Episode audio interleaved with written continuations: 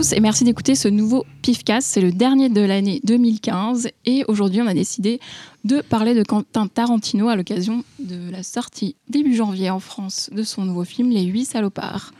Alors, euh, autour de cette table pour parler de Quentin Tarantino, il y a Cyril. Il y a des gros salopards, non Cyril Ah, Bah, merci. je sais pas oser la faire, voilà. Euh, Laurent, Oui, Qui est là petit salopard, mais salopard quand même. Qui est venu cette fois Fausto, C'est moi. Salopard en chef. Bah ouais, je, ouais, je suis gros salopard, je veux bien, ouais. Et Xavier. Bonjour, salopard zen. Ah. Et le, le salopard muet est donc Jérôme, puisque c'est notre réalisateur. C'est lui le vrai Salopard gros technique. salopard, quoi. Et donc Véronique qui vient de parler, euh, la- Qui est quoi, du coup qui est, qui est, euh, la- le- l'atout charme de ce podcast. Ah non, ça euh, suffit, les atouts. Ça, C'est son grand truc, là. L'atout charme de ce festival. C'est une saloparde et puis c'est tout. voilà, c'est Voilà, l'atout merci, biatch du merci. festival. du- L'égalité, du- s'il du vous plaît. podcast. Voilà. Bon alors, Quentin Tarantino, mais qui est un... Bah, bah, bah, Bah, on ne sait pas. Tarantino est né en 1963. Bon, qui parle de lui en premier? Cyril. Le... Cyril, il préfère Guy Ritchie, lui. Il préfère les, les, les- pas les imitateurs, en fait. À la base, Euh, c'était un. à l'origine, que- on dit à l'origine, c'est mieux. Mais je te Je vais- baise, je vais être super chiant Je sur dis ce que je veux. Ouais. Donc on, on- on- on a la sortie de Hateful Eight qui arrive là, enfin le 8 salopard donc en janvier. On n'est pas tous à l'avoir vu autour de cette table, il y a juste vous trois, c'est-à-dire euh, Xavier, Fausto, Laurent. Donc on va garder ça, je pense, pour la, à la fin, pour le plat de résistance, ou je sais pas comment on dit, ou le dessert. En le plus, c'est un dessert. film, il- c'est un peu compliqué de- d'en parler sans trop spoiler. Donc, euh, à mon avis, on va un peu marcher sur des œufs. D'accord. Bah, On va on faire d'Hamlet, comme Voilà. dans Shakespeare. D'Hamlet, pas mal ça. Euh, ce que tu proposais en, en amorce de ce podcast, parce que je balance les coulisses, parce que je suis comme ça, moi je balance, je donne, j'offre à mon public ce qu'il veut entendre. C'est de le prendre de façon chronologique. Et je sais que tu voulais pas que je dise ça, mais je, je le dis quand même. C'était plutôt de parler de notre rapport à Tarantino, et du coup, bah, pourquoi pas parler du film qui nous a permis de connaître euh, l'œuvre de Tarantino. Et voilà, donc les circonstances, et après, bien sûr. Forcément, on va parler de tous ces films, euh, on- voilà, on va parler de, de ce qu'il a pu faire, mais voilà, c'était de, de commencer tout bêtement par euh, bah, qu'est-ce que Tarantino. Et j'ai envie de te dire, Véronique, Ah, moi? raconte-nous ton rapport à. Tarantino. Ça va être vite fait. Euh, J'ai découvert Tarantino avec Pulp Fiction, que je n'ai pas vu en salle, mais à l'époque, j'en avais tellement entendu parler que j'avais vraiment très envie de le voir. Donc j'ai réussi à le voir par d'autres moyens à l'époque, mais euh, c'est-à-dire quand il est sorti en VHS. Et en fait, euh, j'avoue que vu le battage qu'il y avait eu autour, j'étais un peu déçue. Mais bon, voilà, c'est la honte. Euh, donc euh, voilà. C'est pas la honte. euh, attends, euh, C'est à cause du battage de, Cannes, la Palme d'Or, ou c'était Ouais, les- bah les oui, cinéphiles euh, qui s'extasiaient devant ouais, et puis les gens qui allaient le voir dix fois au ciné à l'époque, euh, si on voulait revoir un film, il fallait retourner au cinéma. Il y avait y a la loose. C'était ça, il y a eu ça, Il y a eu des mecs qui ont 1994. été voir 10 fois Pulp Fiction au ciné. En ouais. tout cas, Véronique, Bah on connaît ouais. en tout cas. Bah, Ah ouais. ça, je connais au moins. Toi, un. t'avais des, des- au moins, tu avais des amis vraiment cinéphiles. Hein, parce que... Ou alors ils habitaient dans le cinéma, ou ils travaillaient dans le cinéma, donc ils pouvaient facilement y aller. Où j'habitais, on allait voir 10 fois Taxi 1 au cinéma. Ah. en fait, Ah oui, mais des toi, à la 10 base. Ce qui est marrant, c'est qu'aujourd'hui, dire qu'on allait dix fois voir dix fois un Tarantino, c'est pas forcément une preuve de cinéphilie. maintenant. Comment ça? Puis aujourd'hui, non, parce que comme il est un petit peu rentré dans une, dans une espèce de, de figure de, de parodie de la cinéphilie pour toute une partie. euh, Wow, Il- c'est- il c'est énerve fort, beaucoup de monde c'est- maintenant. C'est énervant. C'est- Euh, c'est- c'est- je ne fais, je tu, pas tu partie. bouges le bouchon mais- un peu loin, euh, Voilà. monsieur. Oui, là, Et toi, c'est- Laurent, euh, alors C'est toi le parodie de ciné, la parodie de cinéphile. Bah, moi, j'étais parmi ceux qui l'ont ver- vu en salle. euh, Je crois que c'est la semaine de sa sortie. Euh, pas forcément euh, guidé par euh, par euh, le buzz canois, parce qu'à cette époque, euh, je suivais pas trop Cannes. Je n'avais un peu rien à faire. Euh, je disais, je, rebelle. pas première. non, Je disais pas grand chose. J'allais juste voir les films et euh, j'y suis allé avec une copine parce qu'on avait bien aimé Mhm. l'affiche et, euh, Mhm. et j'en suis ressorti en. J'ai vu tout le film. Euh, Michel, si tu m'écoutes, euh, parce qu'elle s'appelle Michel, Michel, euh, ah. tu sais que tu sais qu'il ne s'est rien passé. On apprend des choses sur Laurent. Michel, il m'a bien pris dans les toilettes du cinéma. J'ai adoré Je le crois film. même que c'était un UGC à Montparnasse, donc les Michel, toilettes s'en souviennent. encore ton chiffre. Et Putain, je sens que cette émission est très mal barrée, excusez-nous. Et, et donc, voilà, j'en suis sorti assez étonné. Oui, c'est un film qu'on avait un peu jamais vu, en tout cas, quand on n'avait pas une- non plus une cinéphilie, cinéphilie extrêmement pointue, comme j'avais non pas une cinophilie. Une syphilis. Une syphilis. Très pointu. Je l'ai chopé ce jour-là euh, dans les Michel, toilettes. euh, Michel. Avec Michel. Michel était En plein plus, il y a des chances que Michel écoute, alors euh, je suis vraiment désolé. Et, euh, Ça fait 501 personnes, donc on compte en voilà. Michel. Et euh, non, et euh, du coup, voilà, euh, assez étonné par euh, la structure, la nature très verbeuse euh, aussi, et euh, limite théâtrale du film, mais en même temps euh, je m- qui, qui reste complètement cinématographique euh, par la dimension des personnages euh, et justement le fait que la, la narration euh, les imbrique euh, d'une façon euh, qui ne peut être que cinématographique, en tout cas pas du tout théâtrale. Donc, euh, donc non, c'était euh, c'était très étonnant. J'étais assez déstabilisé en fait. Donc, toi, comme Véronique, vous n'y avez pas vu à l'époque. euh, non, je l'ai vu après. En VHS. Qui l'a vu avant euh, Xavier, toi, tu as, tu as découvert comment Tarantino Oula, alors moi, c'était grâce à Canal+. Et oui, oui, oui, émission de cinéma, je ne sais plus qui la présentait. Et en fait, euh, il y avait une interview de Tarantino où il revenait euh, sur une certaine affaire à l'époque de Reservoir Dogs. Et il envoyait un bonjour euh, très sympathique à Ringo Lam euh, à propos de la Chicken fameuse... Euh, C'est voilà. quoi, c'est quoi cette affaire? Avec le, le Ah, Mexi- ouais. Mexican standoff à la fin de Reservoir Dog et même une bonne partie du scénario de Reservoir Dog. Non, franchement, la dernière minute, les 30 dernières minutes de Reservoir Dogs, non, de City on Fire, c'est Reservoir Reservoir Dogs. C'est vraiment Reservoir Dogs. C'est un film hongkongais euh, forcément euh, euh, moins connu en Occident euh, que, enfin, surtout à l'époque et tout quoi. Et effectivement, le film il, ouais, il est très ressemblant. euh, voilà quoi. j'ai vu, vu Steel Fire après. Effectivement, j'ai fait. c'est- Oui, Il voilà. a plagié Quentin Tarantino a plagié ce film-là? Oui et non, parce que c'est vrai que c'est pas Il du l'a samplé. Ouais, Il ouais, samplé. Il ne il peut pas savoir ce que c'est que ce film. il peut pas ne pas le savoir. est Non, non, mais c'est il évident. tout. C'est quand, quand tu regardes les deux, c'est évident qu'il avait vu City on Fire. Après, l'ambiance c'est pas du tout la même. Quoi. Un City on Fire, c'est vraiment tragique. Voilà, le, le mec intègre- enfin, voilà, c'est vraiment. euh, Voilà, City on Fire, c'est vraiment très dur, très sombre, et du coup, Reservoir Dogs, c'est un peu autre chose. Et du coup, j'étais assez fasciné de voir ce réalisateur euh, qui, qui était juste en train de dire à Ringo Lam, mais va te faire enculer, mec. tu fais ok, bah toi j'ai regardé ton film. Et là après là de, deuxième étonnement, c'est quand j'ai commencé à voir ce film, c'était euh, c'était ce- ces cinq minutes de dialogue, peut-être même un peu plus là dans le restaurant, Sur le tips. ou- Ouais, sur le tips. Et j'ai trouvé ça mortel. Je, je me suis dit, mais le- ça, ne- ça ne- ça ne raconte rien, ça, ça ne veut rien dire. Et, le mec, il tient comme ça pendant 5-6 minutes sur ce dialogue. euh, Et sur Madonna. Et sur C'est Madonna. peut-être pour ça en fait kiffé, je pense. Et oui, surtout, C'est je suis grand en fait, fan de Madonna. rien, mais c'est- Ça permet de connaître tous les personnages et savoir un peu leur caractère juste avec une- Oui, une mais voilà, banale, non, en mais- fait, euh, Voilà, c'est- c'est c'est une touche que j'ai vraiment beaucoup aimée chez, chez Tarantino. Surtout que ça en dit long en fait, quelqu'un qui laisse un pourboire ou pas. En dilo. Hmm. Donc, et donc ça en dit long, comme tu dis, sur les personnages. Non, parce que c'est ce que je dis là en fait, au lieu de rigoler parce que tu viens de faire une blague, parce que vous voyez pas sa tête, mais en fait il est tellement content d'avoir dit Andilo, hein, alors que c'est important, notamment concernant le personnage de Steve Buscemi, donc qui Voilà. s'insurge Oui. euh, concernant justement le fait de laisser du pourboire à une meuf, enfin à une, à une serveuse. Ça aurait pu être un serveur, ça aurait été la même chose. Du coup, toi aussi, Moi, Reservoir je n'ai pas été voir ce film avec Michel, donc, euh, enfin Pulp Fiction, en tout cas, c'est le premier film que j'ai découvert. Euh, je crois que je suis, je suis le plus jeune autour de cette table. Donc, pas de beaucoup. euh, Pas de beaucoup, oui. Pas de beaucoup. euh, en, en tout cas, j'ai vu Pulp Fiction euh, bah, quand j'avais 11 ans. Et je l'ai vu à Cannes. Je l'ai pas vu du tout vu au festival. hein. Je l'ai vu en fait quand il est sorti en salle. Il s'avérait que, que, que j'étais à Cannes à ce moment-là et j'ai été le voir euh, au cinéma des Arcades que tu Ah connais, oui. Cyril. Donc c'était l'explo- l'exploitation tout à fait, tout à fait. euh, Non, ce que je veux dire, c'est là où se passe le film du marché en fait à Ouais, Cannes. ouais, Voilà. voilà. Donc c'est un, c'est un- c'est un cinéma, un cinéma de la rue d'Antibes. Et, euh, et j'ai été le voir avec, euh, avec l'un de mes frangins. J'ai pas tout compris, mais je sais que j'ai adoré, mais à un point mais euh, tellement furieux qu'en sortant, euh, j'ai été acheter le, le, le- le scénario qui était sorti Ah, euh, cool. en livre.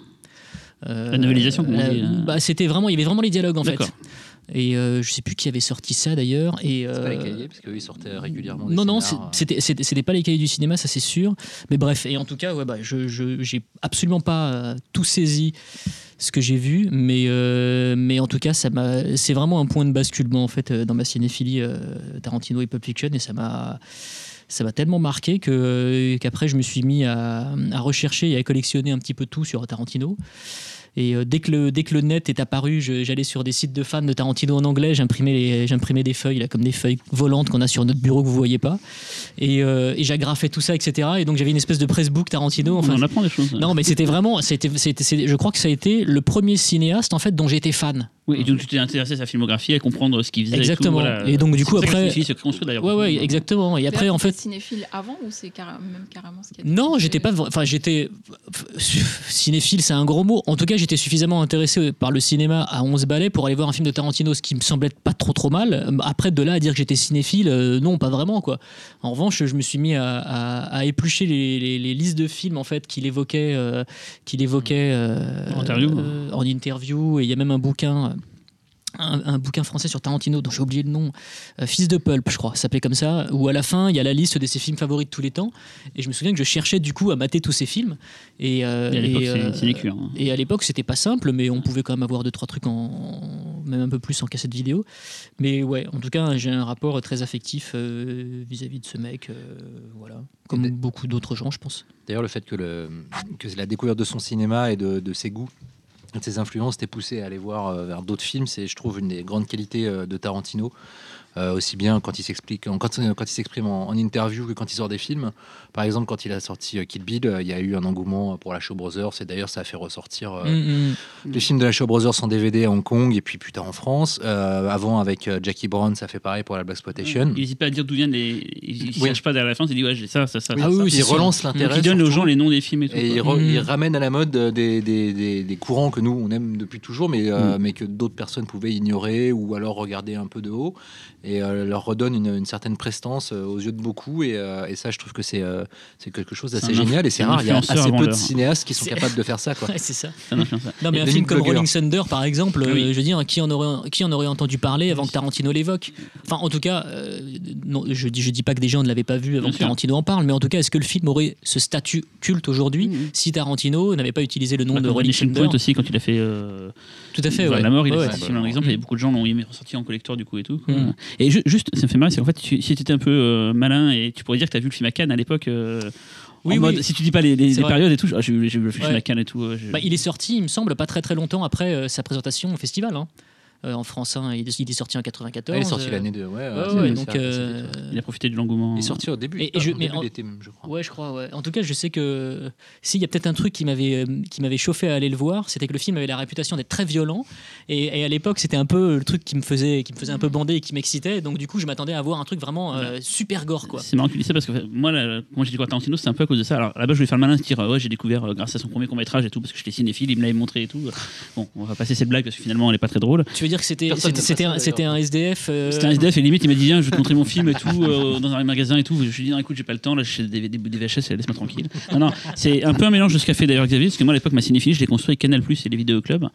Et à l'époque, euh, j'étais très bébête, hein, dès qu'un film était euh, rouge ou euh, orange dans Canal Plus sur le magazine euh, qu'on recevait les, les films, je voulais tout prix voir ce film-là. J'ai j'ai vu plein de films d'horreur ou des films C'est comme ça que j'ai vu Les Incorruptibles. Voilà, c'est voilà, grâce à cette, cette classification. Donc merci encore les gens de Canal Plus d'avoir fait ça. De, à la base, c'est pour nous protéger finalement, ça nous donne une idée. Voilà. sûr, Comme tous évidemment. les, comme tous les, les classements de censure, Voilà. euh, t'as envie de voir et les trucs surtout, les plus. il y avait eu un papier, je me souviens, qui m'avait marqué par rapport à la violence euh, chez Canal+, et c'était par rapport à Bad Lieutenant et Reservoir Dog, qui avait été apparemment fu- fustigé par les lecteurs de, de, de- de Canal, et il y avait une sorte de...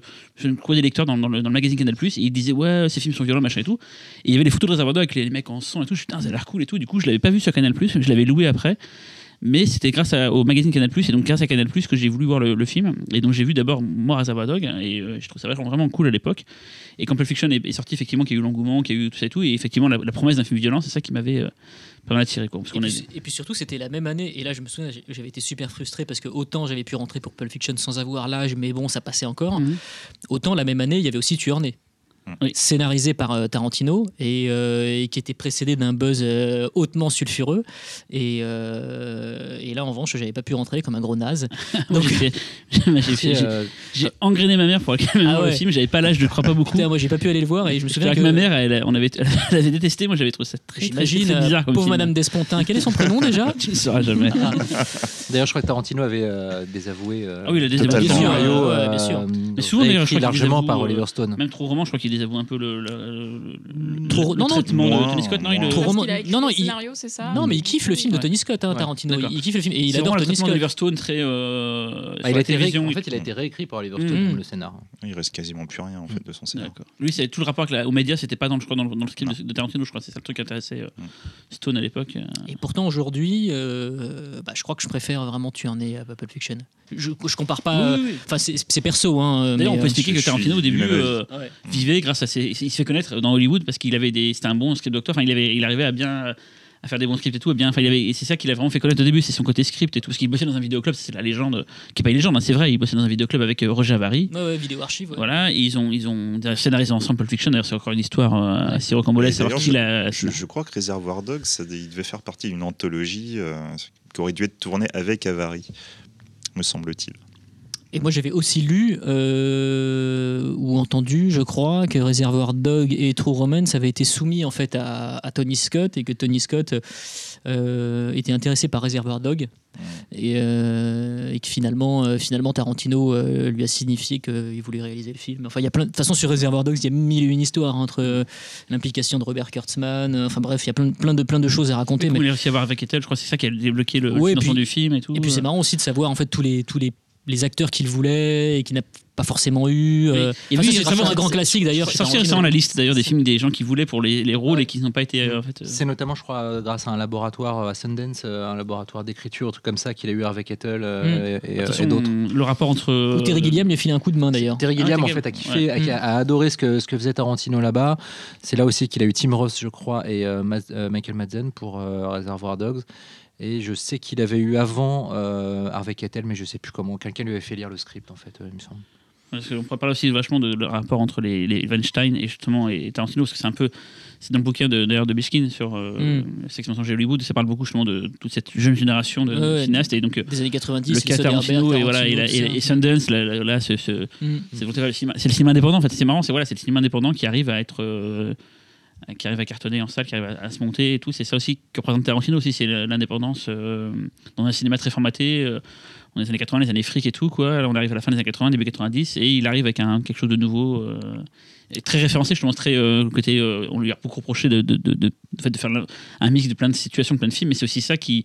C'est un peu comme le sample dans l'hip-hop, c'est d'ailleurs une, une culture qui apparue dans les années 90, le, sampling et tout. C'est voilà, c'est un peu. euh, tout est connecté. Vraiment, là, on va un peu plus loin dans, dans la filmo, mais. euh, Ouais, non, mais en plus, euh, finalement, si on veut utiliser un gros mot, c'est vraiment un, un- un geek avant l'heure. Enfin, un geek avant l'heure. Non pas que, non pas qu'il soit, qu'il soit tardé. Non, mais, euh, non, mais c'est-à-dire qu'aujourd'hui, on, on dirait que c'est un geek qui a réussi, quoi. Mais c'est ça. Et c'est pour ça, en fait, que c'est un mec qui a beaucoup touché, je pense, les, les, les gens, les jeunes notamment. C'est parce que, en fait, on pouvait très facilement se projeter. C'est un mec qui sort vraiment de nulle part, qui travaillait dans un Ouais, il y a- Il y a vidéoclub. une histoire à la Cendrillon. Quoi. Ouais, ouais, complètement. Et qui maintenant euh, tourne avec les plus grosses stars hollywoodiennes, qui euh, justement, Bah, Cannes à chaque film, ouais, euh, arrive, à, arrive à être présent euh, dans, dans les, dans, les, dans les festivals A du monde entier, euh, enfin même dans le festival A, puisqu'il il n'est qu'à Cannes, ou alors il est nulle part, il est nulle part ailleurs. C'est Il soit Cannes, soit rien. président. Enfin, il a- il a- président à Venise aussi, je crois. L'année où il a récompensé le film de son ex. euh, Catherine Bigelow? Non, Ouais, mais Sofia Coppola Non, non. je- Il était à Venise à ce moment-là. Ah, Je sais ouais. qu'il est, il est déjà venu à Venise notamment pour ouais, il présenter était, euh, euh, il était- il les était copies restaurées, il tout ça, etc. président du jury, c'est l'année euh, où Coppola, la Sofia Coppola a gagné pour je ne sais plus quel, film. Ring. Et si, je crois, ouais. Et il lui a été reproché justement euh, d'avoir euh, d'avoir euh, récompensé son ex et également euh, aussi euh, des potes, parce que je crois qu'il y a aussi Alex de la Iglesia et un autre pote de Tarantino qui ont eu des prix cette année-là. Enfin, il a été très critiqué. Parce qu'il avait été président du jury quand, quand Michael Moore avait gagné le prix hein, pour oui, Fahrenheit. là hein. Il a il avait, il avait été critiqué puisque Miramax distribue Mm. Fahrenheit et qu'on avait beaucoup avait dit Mm. que c'était un prix et politique et, euh, et euh, favoritisme envers, euh, envers Miramax.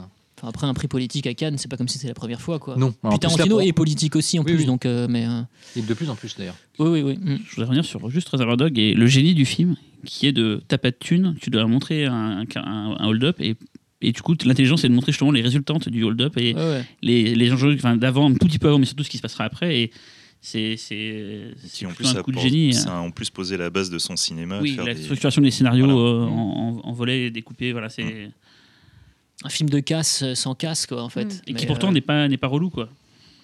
ouais ouais et puis qui euh, c'est un cache-misère de ne pas montrer euh, le moment fort du film. Voir ah, il y a une bataille là et on, vous ne la verrez pas, mais il y a une bataille qui tue devant nous. Là, au contraire, c'est on s'en fout, on fait du casse. Ce qui est intéressant, c'est les relations entre les personnages et qui est cette taupe. Mais du coup, est-ce que c'est, d'après vous, c'est son réseau qu'il avait déjà à Hollywood qui lui a permis de sortir ce film-là, Reservoir Dogs, et d'avoir un succès, une visibilité euh, bah, il s'est- vis-à-vis du public je, je pense qu'il s'est construit un réseau, mais ce réseau-là, il s'est vraiment construit à la force du poignet quoi. Et C'est-à-dire puis, que c'est par le par le avec Réservoir Dogs. Ouais, puis c'est, c'est- et puis c'est avec la, la, la- enfin c'est, c'est, c'est ses talents de, c'est ses talents d'écriture, son talent d'écriture pardon, qui a, qui lui a ouvert des portes en fait. Et, Bah, il faut euh, dire qu'il a un talent d'écriture vraiment assez unique. En fait. il arrive au bon moment aussi. hein. C'est-à-dire qu'il a, je pense qu'il a rencontré vraiment les, les bons producteurs au bon moment, Mm. et, euh, et c'est ce qui lui a permis euh, bah, de pouvoir avoir cette, cette complicité avec les Weinstein et, et, et de pouvoir faire grosso modo ce qu'il voulait. Quoi. Ouais. Tu vois le casting de Pulp Fiction, tu te rends compte qu'il a quand même eu Bruce Willis au moment où Bruce Willis était au plus haut, on va dire. euh, c'est pas comme si tu as Bruce Willis maintenant où tu as juste un peu d'argent et d'alcool et c'est bon, Mm. tu l'as. quoi. Là, à l'époque, c'était quand même beaucoup plus compliqué d'avoir Bruce Willis. Il avait comme ça. Bon, Au Il contraire, il Travolta difficile était à au avoir plus bas. beaucoup. Travolta, était un- il a eu cette grande période aussi, c'est de, de- de faire ressortir des Mm. entre guillemets has-been comme Robert Foster sur euh, Jackie Brown ou, ou Pam Grier ou euh, justement Travolta sur euh, sur Fiction. Il a aussi cette intelligence des fois de, bah, de, de- de- dans le casting de trouver les bonnes personnes et de leur donner. Tu vois par exemple euh, Christophe Waltz, on verra vachement dans le temps, c'est un gars dont personne connaissait l'existence avant, et je Inglorious, défie quiconque de dire qu'il connaissait ce gars-là avant, euh, avant euh, Inglourious Bastard. Et il arrive à, comme ça à faire émerger des, des- des- des acteurs et tout. Et c'est pas donné à tout le monde. Après, c'est des beaux rôles qu'il leur donne, bien écrits et tout, mais il n'y a pas que ça. Quoi. D'ailleurs, je suis très content que dans The Hateful Eight, il donne un excellent rôle à un, à un grand acteur méconnu qui est Walton Goggins, qui, euh, qui a une tête très stéréotypée de gros redneck, donc euh, c'est difficile pour lui d'avoir des rôles, euh, des rôles un petit peu originaux. Est-ce que c'est lui qui joue dans The Shield Tout non à fait. Ah Voilà. oui, et aussi qui joue le travesti Dans dans, Sons le of travaux Anarchy, dans ouais. Sons of Anarchy. Et, euh, et là, dans The Hateful Eight, le mec, il explose, mais littéralement, mais Non, on en c'est- reparlera. ah, c'est- c'est- Peut-être. Je crois que c'était un spoil. Il n'y a pas des gens qui explosent dans The Hateful Eight, il y a des parties de gens qui explosent.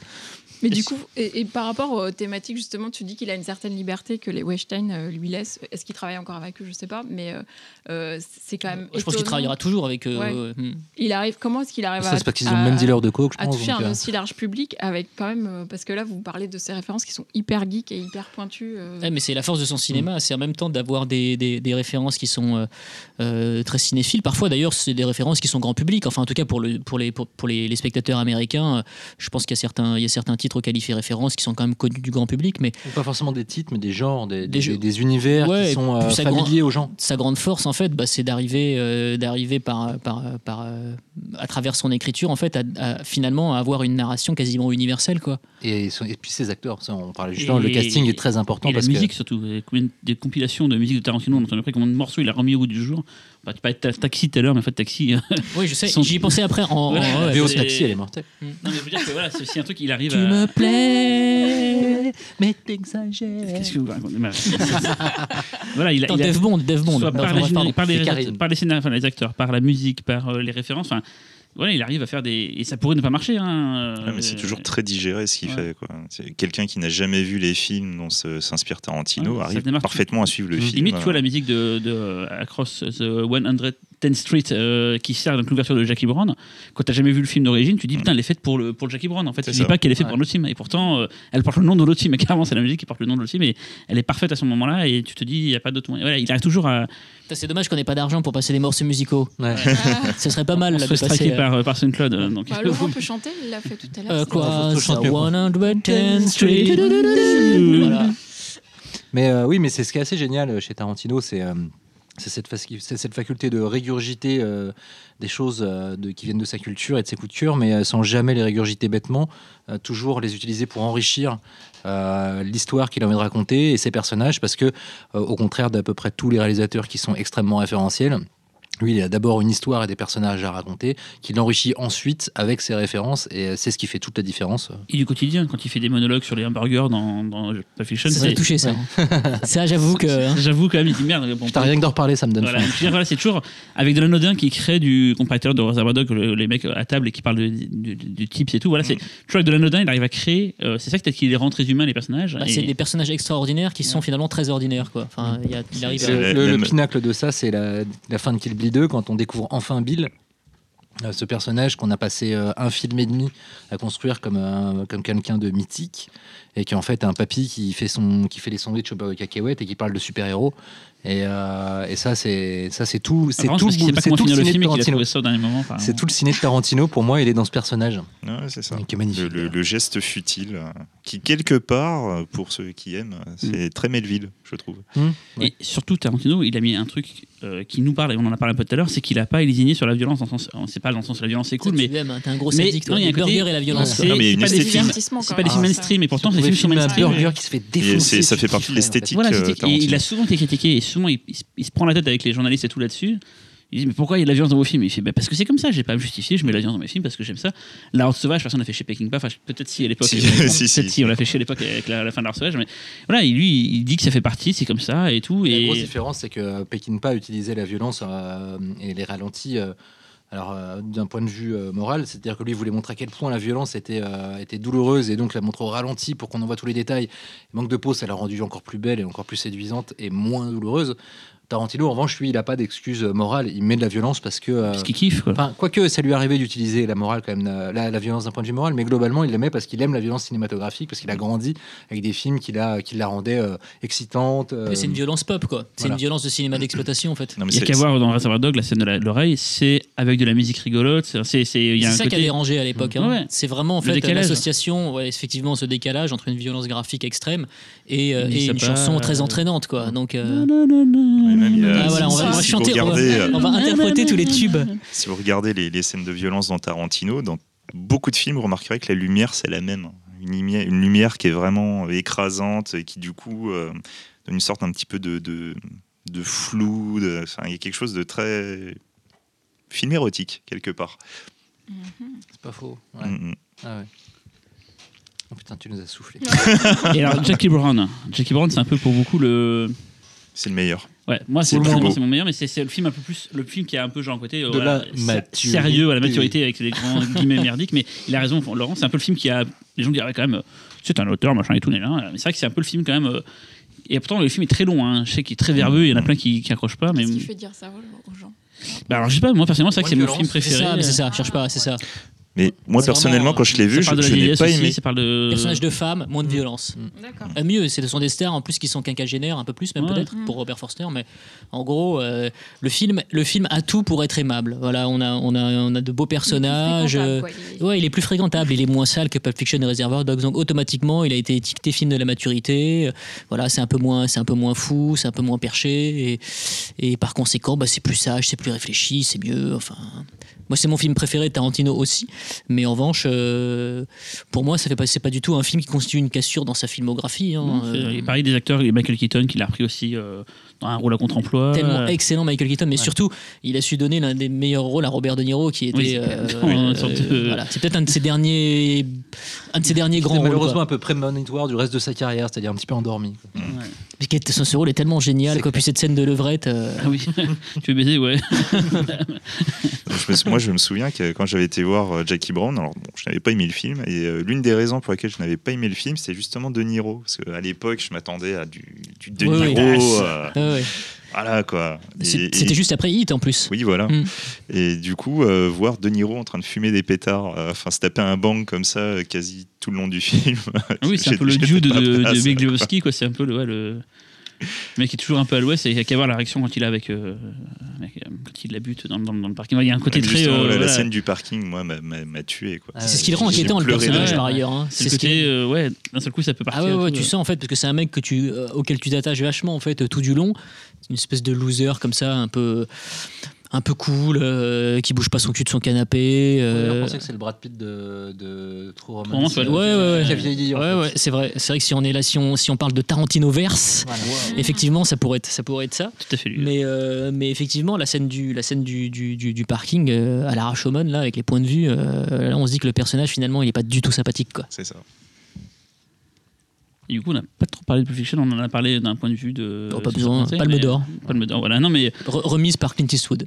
Ce qui est quand même assez classe. intéressant. Oui, c'est quand même classe. Mais c'est vrai que ce film, il est, il est, euh, il est quand même assez enfin, dingue, quand même. Le, les multiples histoires euh, qui pourtant prennent un sens euh, au fur et à mesure. Enfin, c'est- pas. lui qui a inventé ça, mais il y a quelque chose, tu parlais tout à l'heure de Rash- Rashomon, il aime bien ça aussi, le côté, euh, tu vas reprendre un contexte d'une histoire, de ce que tu as vu, mais le point de vue différent va te quand même te faire changer. Ça, c'est pas lui qui l'a inventé, mais il arrive tellement à bien le faire, c'est tellement intégré. euh, La scène d'ouverture de Pulp Fiction, en fait, elle est anodine en fin de compte, mais finalement, elle est importante par rapport au reste du film. Enfin, il y a tellement de trucs. euh, Bah, en pas Pulp Fiction, t'enlèves une scène, le film se casse sa gueule. C'est. euh, laquelle? Surtout pas la scène de sodomie, en tout cas. Non, mais non. La- faut La la crampe, bordel. Il a quand même créé ça- le personnage de la Ah crampe. ouais, ouais, bah, de toute façon, après, euh, euh, franchement, on est tous d'accord pour dire que c'est un formidable créateur de personnages et qu'il n'y a pas un personnage d'un de ses films, en fait, qui n'est pas rentré au panthéon des personnages cultes du Si, cinéma, quoi. Si, si, si, le, le, le, le black français dans Inglourious Bastards euh, qui joue très mal. euh. Ah oui, c'est vrai. euh, ouais. Bon, c'est un détail. Et euh. Mélanie. Non. Ah oui. Toi, c'est Mélanie Laurent. euh. Elle, elle- elle- elle est pas mal dans le film. Mais, euh, mais, c'est, mais par contre, cette Non, c'est vrai qu'Inglorious, c'est peut-être son film le plus faible, ouais. Pour faire un peu un bond dans le temps là. C'est ouais, c'est mais- peut-être celui le plus contrasté, on va dire, entre des grands hauts, des, des hauts très hauts et, euh, et des bas. euh, C'est peut-être ça le problème. Le euh, film commence façon- très très fort Mhm. et après il n'arrive jamais à. Même si pour moi ce c'est. Django le moins, euh, le, le moins réussi, on va dire. Mhm. euh, Ça même, euh, ça, là-dessus, je suis d'accord avec toi. Glorious après Django, ça veut dire que 8 salopards. ouais, non, il est remonté. Ah, il est- ce qui est marrant, c'est qu'Inglo- justement, c'est quelqu'un qui arrive toujours à trouver le, bon équilibre tonal, je trouve, dans ses ruptures. Et là, avec Inglorious, je suis d'accord, euh, moi, le début m'avait vraiment scotché. Et alors, non pas que je m'attendais à quelque chose de particulièrement sérieux, mais je m'attendais pas non plus à une pantalonnade pareille, quoi. Et après, on a pas mal parlé aussi de l'aspect théorique du film, autour du fait que, voilà, il racontait, finalement, il racontait l'histoire à sa façon, et euh, enfin, à sa façon. Et- Il refait l'histoire surtout. il refait l'histoire, Ouais. pardon, non pas y raconter, merci Cyril, mais, euh, mais euh, en même temps, cet, aspect théorique-là, moi, m'a pas du tout excité, quoi. Enfin, ça m'a pas. Non, Non, Ça m'a c'est- pas non plus choqué, en fait, la, la polémique. euh, Moi, quand j'ai vu le moi, ça film, m'a pas choqué, mais en fait, le truc, c'est que je sais qu'il y avait beaucoup de gens qui ont aimé Mm. cet aspect-là, en fait. Et, euh, et pff, moi, c'est pas un truc qui m'a particulièrement stimulé, quoi.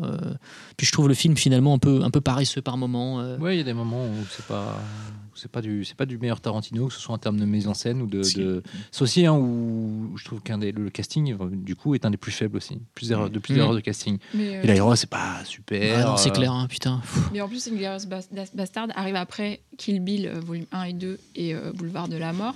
Et c'était hyper attendu, Inglorious Bastard, parce que, c'était tellement. Bah, C'était un- c'était hyper attendu, mais, on- même. Tarantino montre clairement dans le film qu'il pense que c'est son meilleur scénar. C'est Ah, la, la scène de fin d'Inglorious Bastards. Il l'avait déjà écrit à l'époque de Pulp Fiction, je crois. Ouais. C'est Ouais. la- pour les D'accord. premières versions Mais vraiment, ce, ce côté, il se tourne vers le spectateur pour dire voilà, it's my, master, my, my- my masterpiece. C'est- Enfin, Ouais. il le dit clairement. C'est Tarantino c'est qui mon parle plus au grand spectateur. Quoi. Et là, c'est pas bon signe quand il y a des espèces de. Quand, quand euh, C'est l'ego. le Quand, mur, voilà. quand l'ego trip, en fait, il, tu- tu- il est clairement annoncé dans un film. Mm, mm.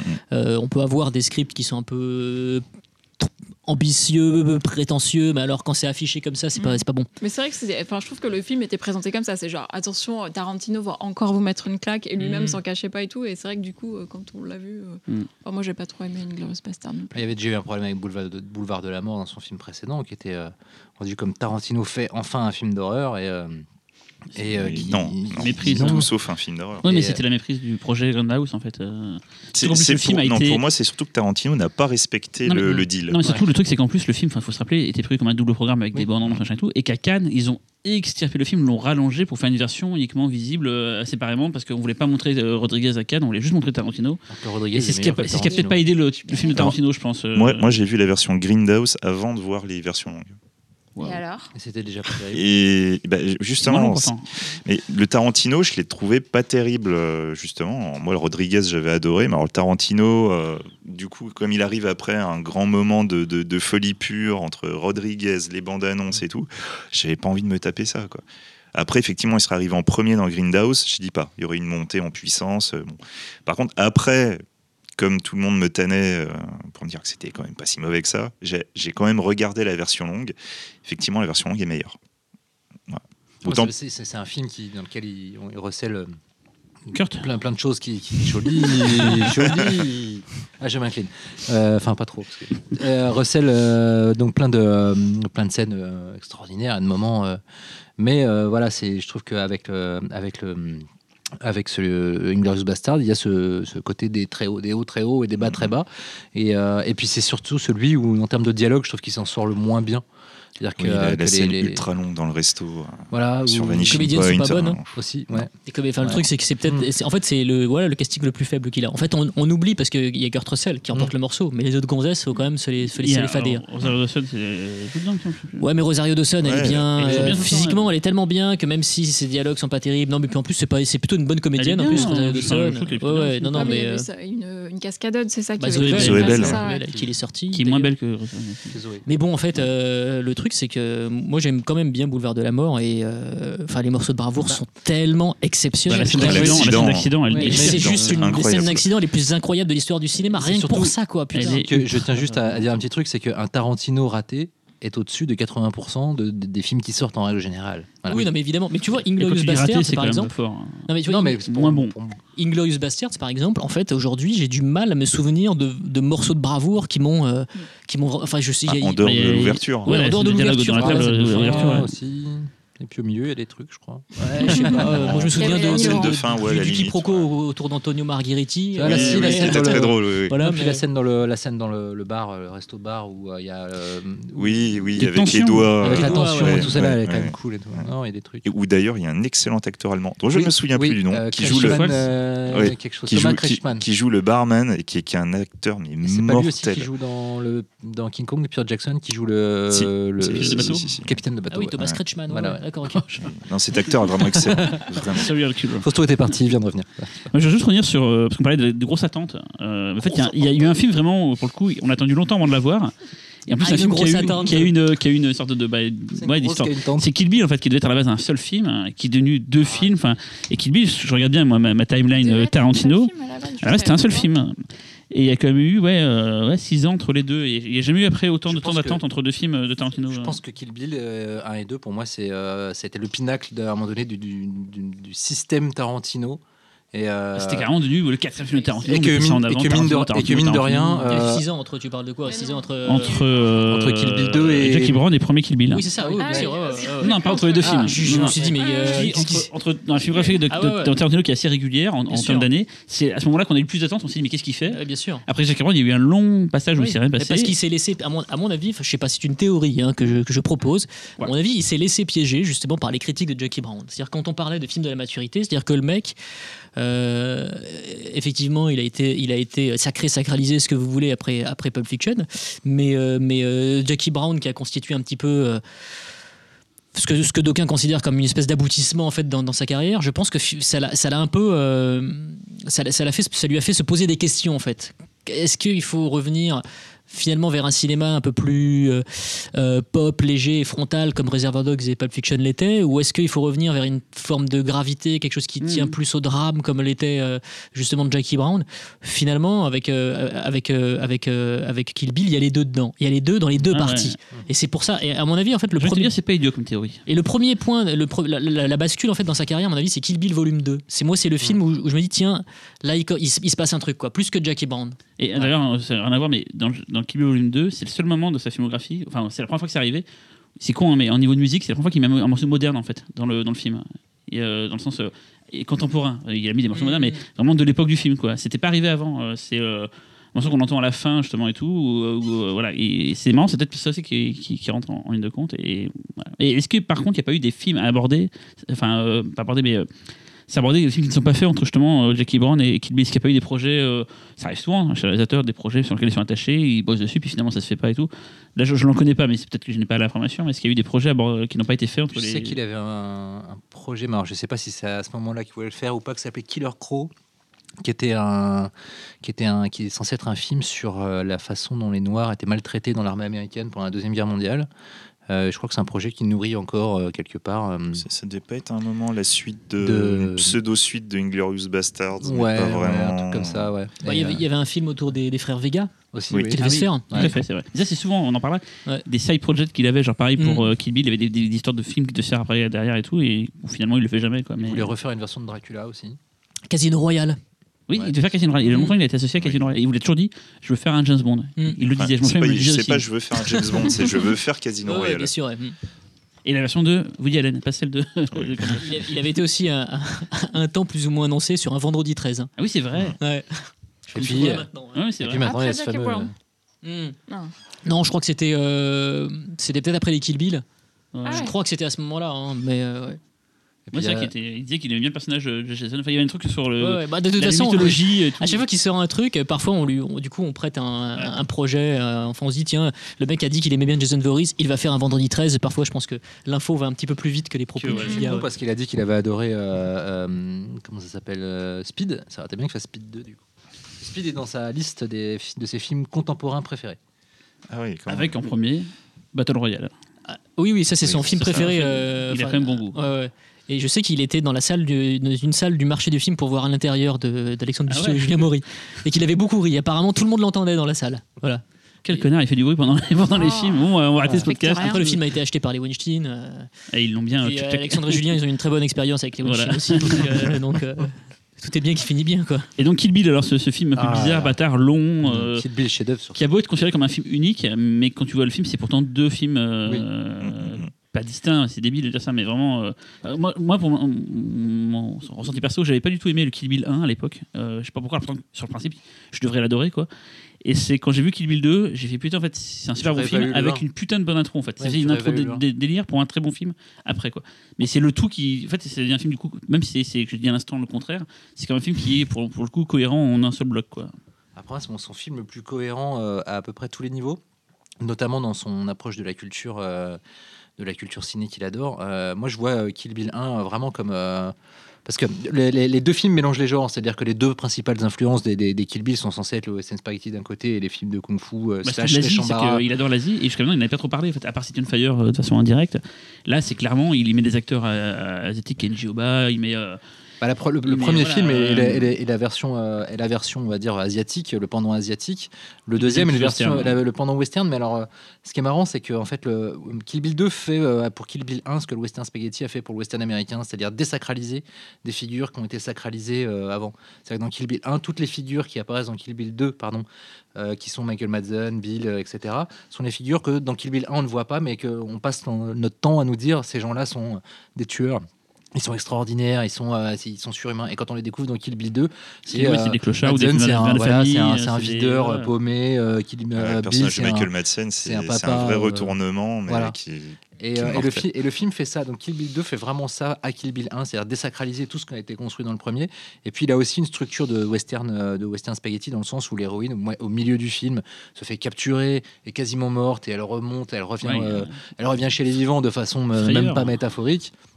Et euh, oui, mais alors dans les- tous les western spaghetti, notamment les Léon, euh, il y a, euh, rappelle-toi du premier pour quelques dollars, pour un poignée de dollars, Clint Eastwood se fait choper par, par les méchants et se fait tabasser au milieu du film. Il est même dans explosé, Django, Keoma, voilà. enfin, à Et, chaque fois. Donc voilà, Kill Bill 2 est vraiment pour moi cette espèce d'aboutissement de, de, du- de comment euh, j'incorpore une, une mythologie de cinéma que j'adore, mais pas en mettant à l'écran des cow-boys et des etc. Mais en vraiment en ayant ingurgité les codes et en ayant compris ce que ce cinéma-là voulait dire et en le, ré- et en le réutilisant. Voilà, j'ai parlé très longtemps. Non, mais c'était bien, c'était bien. Mais c'était son film fantasme hein, en plus. Oui. hein. Je pense que même encore aujourd'hui, son film fantasme, c'était son plus gros budget au moment où il a réalisé. Aujourd'hui, c'est Django Unchained, son plus gros budget. Euh, je crois que ça coûtait 100 millions de dollars. Django, un Et- paquet et de son plus gros succès d'ailleurs, je crois. Et son plus gros succès au Il me box-office semble. Ah ouais Django. Django, ouais. qu'en Ah, Django, pardon, je pensais que tu parlais de Kill. Bill. Non, non, Non, Django. D'accord, ouais, ouais, Django, ouais, ouais, tout à fait. France, ouais. Mais, euh, mais ouais, puis en plus, euh, je pense que son intelligence et sa grande force, c'est aussi de savoir s'entourer des meilleurs. C'est-à-dire qu'il y a tout un entourage. au- on, on- on parlait beaucoup des Weinstein, mais bon, il y avait aussi sa monteuse qui est aujourd'hui Mm. décédée, euh, Sally Menke, qui est quand même elle est très importante. Son chef-op, euh, Bob Richardson. KNB, sur euh, Reservoir Dogs, c'est eux qui a fait les effets make-up et Gratos. tout. Ils, sont, ils sont tout le temps. Gratos, c'est Gratos. Kill Bill qu'on fait tous les tous Gratos Kill en échange du script d'une nuit en enfer. Enfin, Ah, euh, ouais. c'est-à-dire que c'était une idée originale de Robert Kurtzman, une nuit en enfer, mais bon, il lui fallait un scénariste de talent, donc il a dit écoute, moi je vais bien te faire les effets spéciaux Voilà, en fait sur euh, exactement. Donc euh, il joue aussi dedans et ça c'est pas terrible hein, parce que Tarantino acteur dans une nuit en enfer, c'est pas dément. C'est pas pire que Tarantino acteur dans, dans Django Unchained. Euh, ouais, c'est assez tendu. C'est plus, C'est- ce film, même dans, dans Planète Terreur aussi, il est. euh, On va pas parler de. Ta- Ou Tarantino dans le, dans le, dans le Django de Mickey. Ah, le Ah oui, Sukiyaki ah oui. Western Ah, Django. ouais. Oui, Ouais. Sukiyaki Western En plus, Django. c'est un rôle assez long en plus. Quoi. Tout à fait, ouais. Un peu trop long. Mais, euh, mais ouais, non, tout ça pour dire qu'effectivement, Kill Bill, file fantasme. Et en plus, euh, ce qui, ce qui est marrant, c'est qu'il y avait beaucoup de cinéastes, euh, notamment français. Moi, j'ai le souvenir de Mathieu Kassovitz, Christophe Gans, qui, qui détestaient le film et qui l'avaient fait savoir.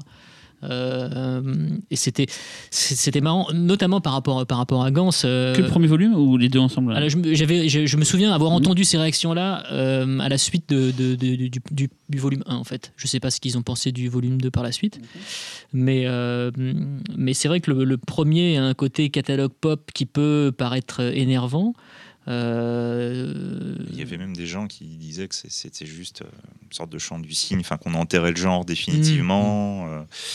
Ils avaient des mots assez durs sur le, sur le premier Kill Bill. quoi. Et cela dit, ma scène préférée du premier Kill Bill, moi, c'est le passage en animation. Qui J'ai fait, fait ouais, ça, ah, ça, mortel, qui- est mais genre Euh, extraordinaire que j'ai maté de manière tout à fait isolée euh, parfois. euh, Ça avait profondément euh, vexé euh, le- le- l'idole de, de Cyril, donc Guy Ritchie, euh, puisque Guy Ritchie a essayé euh, tout de suite après quasiment de faire une scène d'animation dans euh, Revolver, Ah, Revolver, Ah, oui, qui est l'une des Ouais. pires scènes d'animation. Revolver, on oublie, quoi, C'est une catastrophe. Et puis je suis pas dingue de Guy Ritchie, j'aime bien les deux premiers films produits par Matthew Vaughn et c'est pour ça que je me suis fait avoir à l'époque. Mais bref, juste un truc truc qui me fait marrer sur Kill Bill, qui est propre aussi au cinéma bis et au cinéma d'exploitation, c'est le principe des films censurés qu'on découvre plus tard en version longue et tout.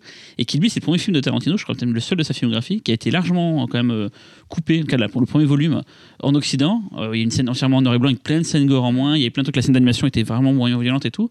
Et seul le Japon pouvait euh, avoir la version complète. Merci les Japonais. Et on est plein à avoir acheté cette version japonaise DVD, ouais. pour pouvoir voir. Et le film, il est vraiment, vraiment plus bourrin. En, Oui, mais en même temps, c'est aussi la censure la plus intelligente que j'ai pu voir dans un film.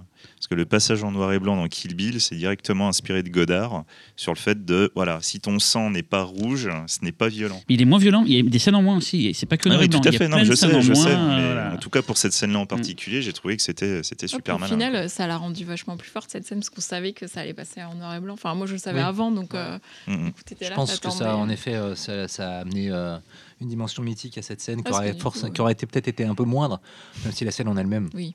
Qu'elle soit en couleur en noir et blanc, elle est juste folle. Oui, mais oui, euh, folle, mais- mais c'est vrai que le passage en noir et blanc lui donne un, quelque chose, un truc en plus. qu'en plus, on avait découvert, grâce à la bande-annonce, d'ailleurs, bande-annonce qui tue à l'époque, monsieur, je l'avais maté en surboucle. Ouais. Bien sûr. Avec les Moi, je connais de des gens, je connais des gens Honor, qui ont Humanity. pleuré Ouais, devant ouais. la bande-annonce. Et dans on voyait les plans en couleur, donc on savait que ça foirait, qu'il y avait un truc euh, qui allait pas dans cette version qu'on a découvert. euh. Et je, je me souviens, cette bande-annonce, elle était sur la BO en CD de Kill Bill. Ouais, tout à fait.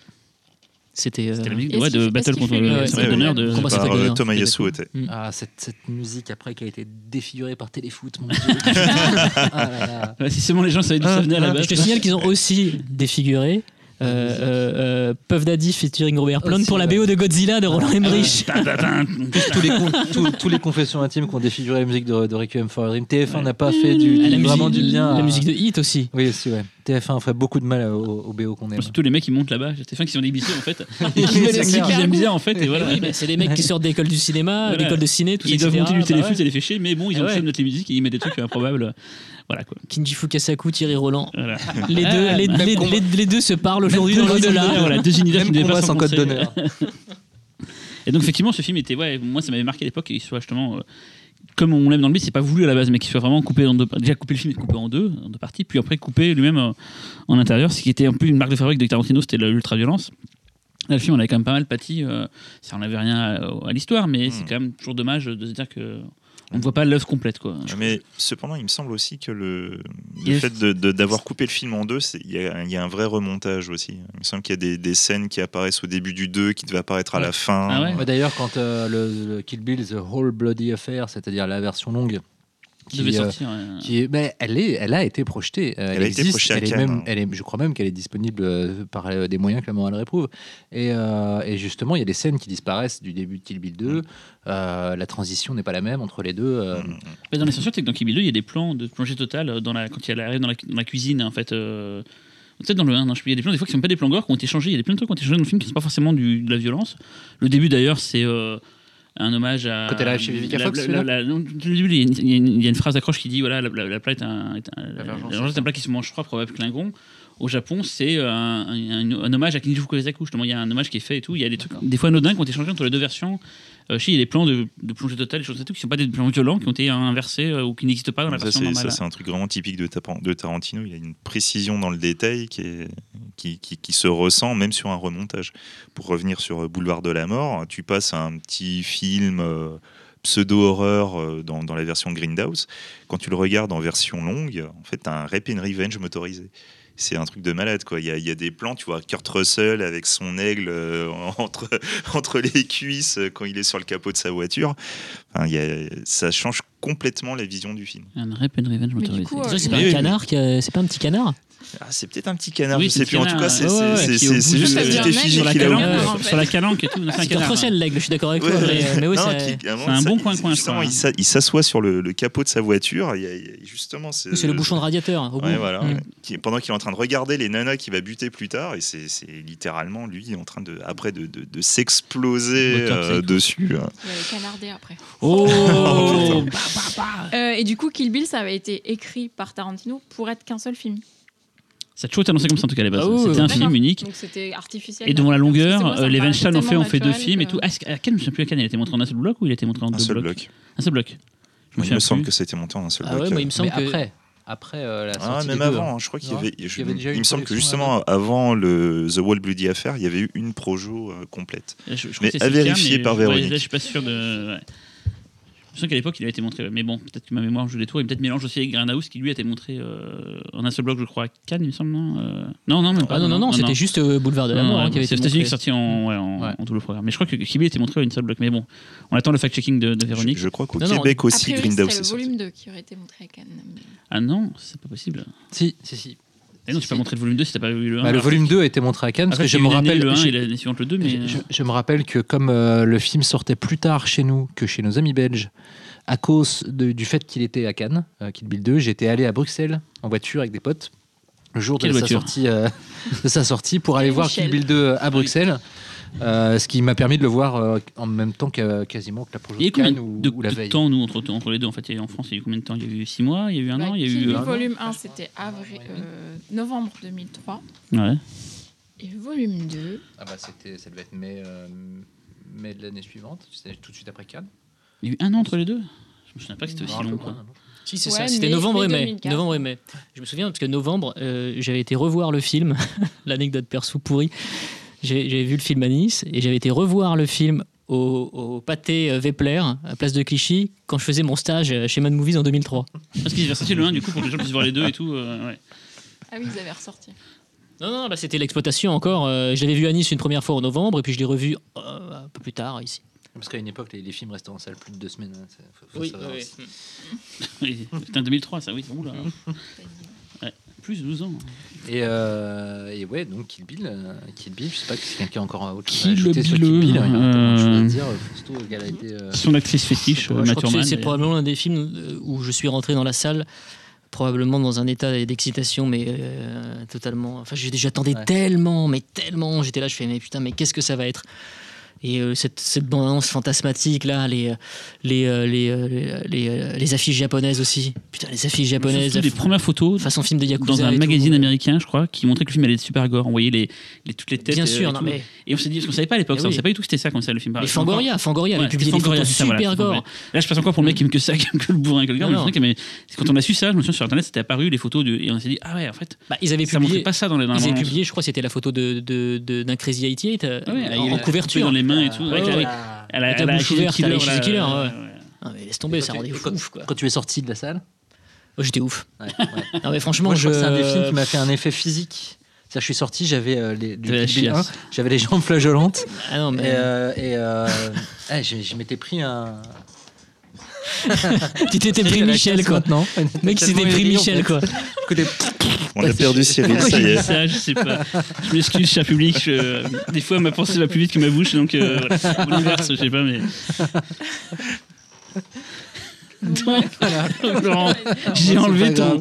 J'ai cassé ton truc, je suis désolé. non, c'est pas grave, ça, je, pas fomenterai une vengeance euh, Non, mais c'est pas cool. lors d'un autre pifcast. il y avait tellement plus dans le film que dans sa bande-annonce, Ouais. ce qui aujourd'hui est un peu l'inverse, hein, souvent. Euh, du coup, la surprise de voir une séquence en animation, la surprise Oui. de voir des séquences ultra gore. La séquence de Little Blood à la fin aussi. Ah ouais, non, Euh, mais c'était. C'est un peu la même surprise qu'on a avec euh, les 8 salopards d'ailleurs. Absolument. Ah. Bon, on garde ça pour la fin. Voilà. Mais avant, parce que le, un des films Avant dont on n'a un pas morceau parlé. de musique que vous n'entendrez pas. Euh, non, avant Django, parce que c'est le seul, euh, c'est Oh. seul qu'on n'a pas euh, apporté, euh, abordé, pardon.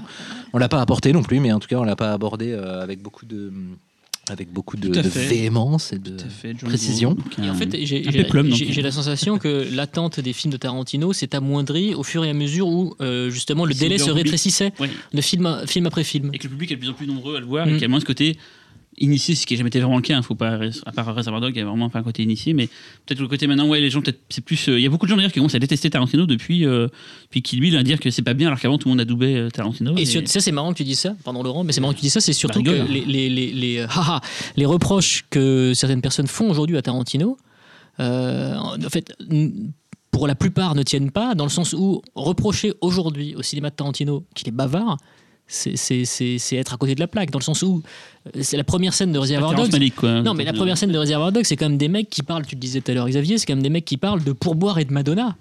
Autour d'une table pendant 10 minutes ou presque Ouais, ou non, moins mais- peut-être mais et du coup aujourd'hui qu'on sait qu'on qu'on- qu'on- qu'on piaille en disant ah non mais il y en a marre de ces monologues il y en a marre de ces trucs là tout ça etc mais ça a toujours été comme ça Tarantino quoi En fait, à l'époque du Kibi, je me souviens, les gens étaient vénères parce que c'était le côté Tarantino présent. Il y avait tout quasiment sur les jaquettes de DVD. Ouais, c'était ouais, Tarantino bien sûr. présent, ce qui est maintenant un petit peu le Nicolas Winding Refn présent. Je suis désolé, Laurent. Mm, hein, C'est pas grave, oh là là. c'est ce qui est en fait. Mais ce côté, ça énervait trop de gens. Il était un peu trop partout, un peu comme euh, une sorte de marque. Ah, c'est devenu un euh, label c'est devenu un un label ouais. Mm. Voilà, c'est ce Voilà. que je voulais dire. merci D'ailleurs, une des raisons pour les- peut-être pour lesquelles euh, Django a eu tant de succès, c'est que euh, Django, dans sa structure, dans sa construction, est peut-être un des films les moins tarantinesques, on va dire. Dans le sens où il y a beaucoup plus de, de- de décors, beaucoup plus de- d'action. Plus linéaire euh, aussi. C'est plus linéaire. C'est, euh, et je pense que c'est une des raisons pour lesquelles le film a été un, un succès aussi, euh, aussi fulgurant. Puis il a dit DiCaprio qui attire donc Ouais. tout le monde hein, faut le savoir hein, euh, Le film est violent pourtant. et Il aurait pu Ouais. aussi là-dessus se, se- se Mm. calmer, mais il ne s'est pas calmé. Il y a eu pas mal de polémiques aussi. euh. Oui, ils sont beaucoup. Et le tournage était chaotique, je crois. Il y a eu beaucoup d'embrouilles entre euh, Jamie Foxx, je crois, et. Enfin, je sais pas, c'est peut-être moi j'étais pas sur le tournage, hein, c'est ce que j'ai cru lire, mais Qu'est-ce qu'il Bah, t'a J'ai- dit euh, Jamie Foxx n'a pas l'air d'être la- l'acteur le plus simple euh, du monde. Ouais. Euh, Il, a, il a l'air de se comporter plus comme, euh, comme c'est un peu le Puff Daddy du, du, du, du cinéma. quoi. Ça devait être Will Smith à la base. ouais absolument ouais. Mm. Puff Daddy, hein, je veux dire Kenny West. un Mais peu il avait Kenny déjà West fait Wild West, donc il Voilà. ne pouvait pas refaire. hein.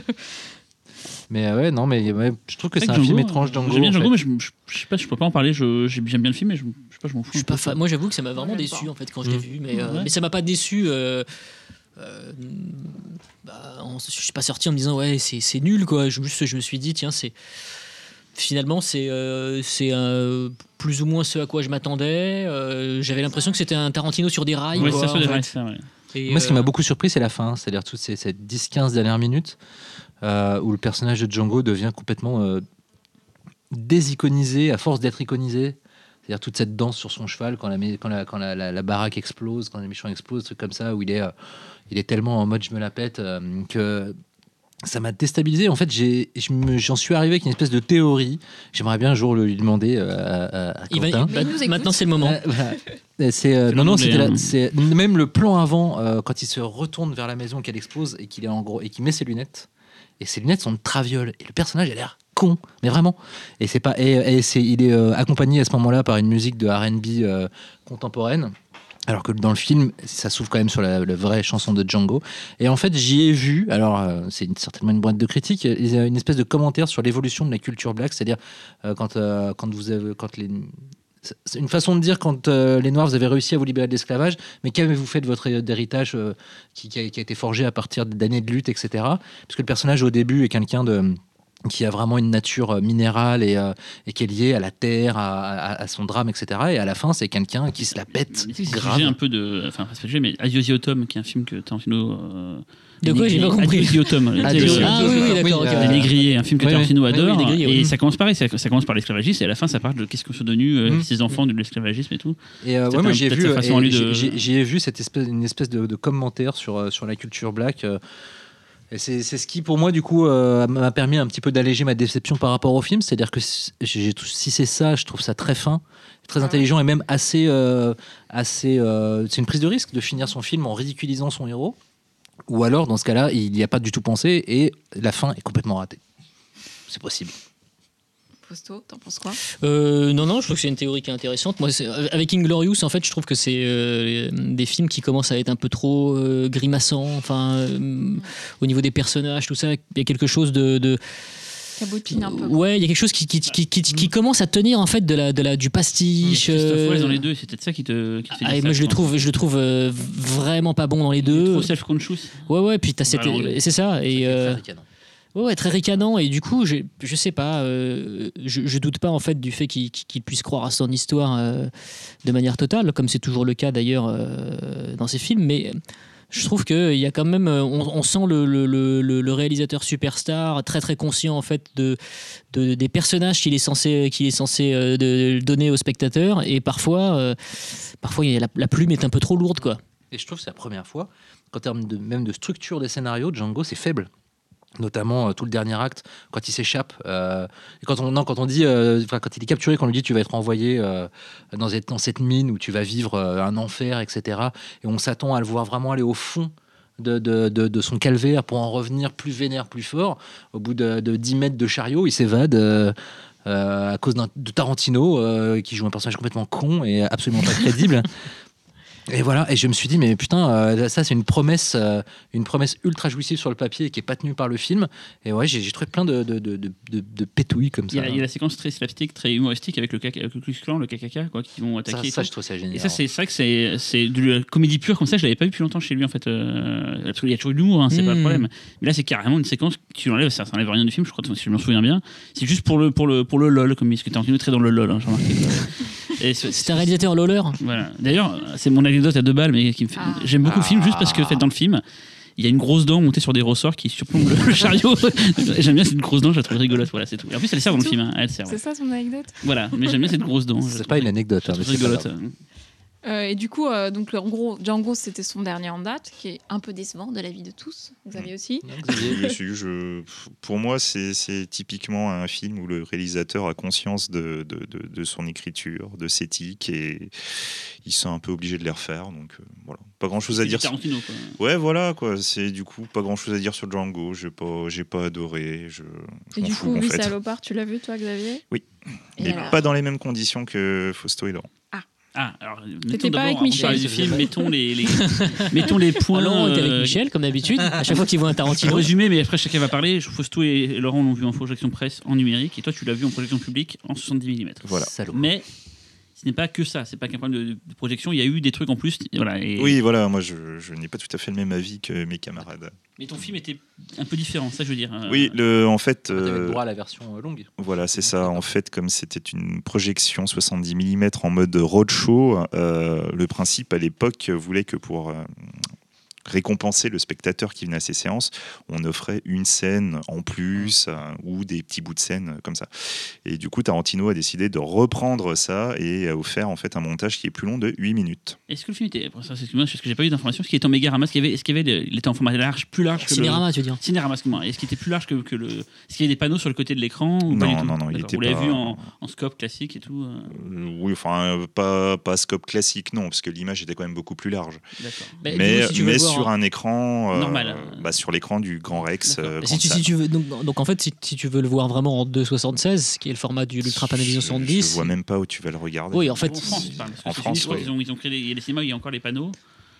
Euh, mais je crois qu'en France, on est. Mais, on est- mais nous avons bien vu l'image complète en 2,76. euh, D'accord, avec beaucoup voilà. de noir en haut et en bas du coup. Voilà, c'est ça. c'est ça. Bon, c'est bon, bah, c'était tout.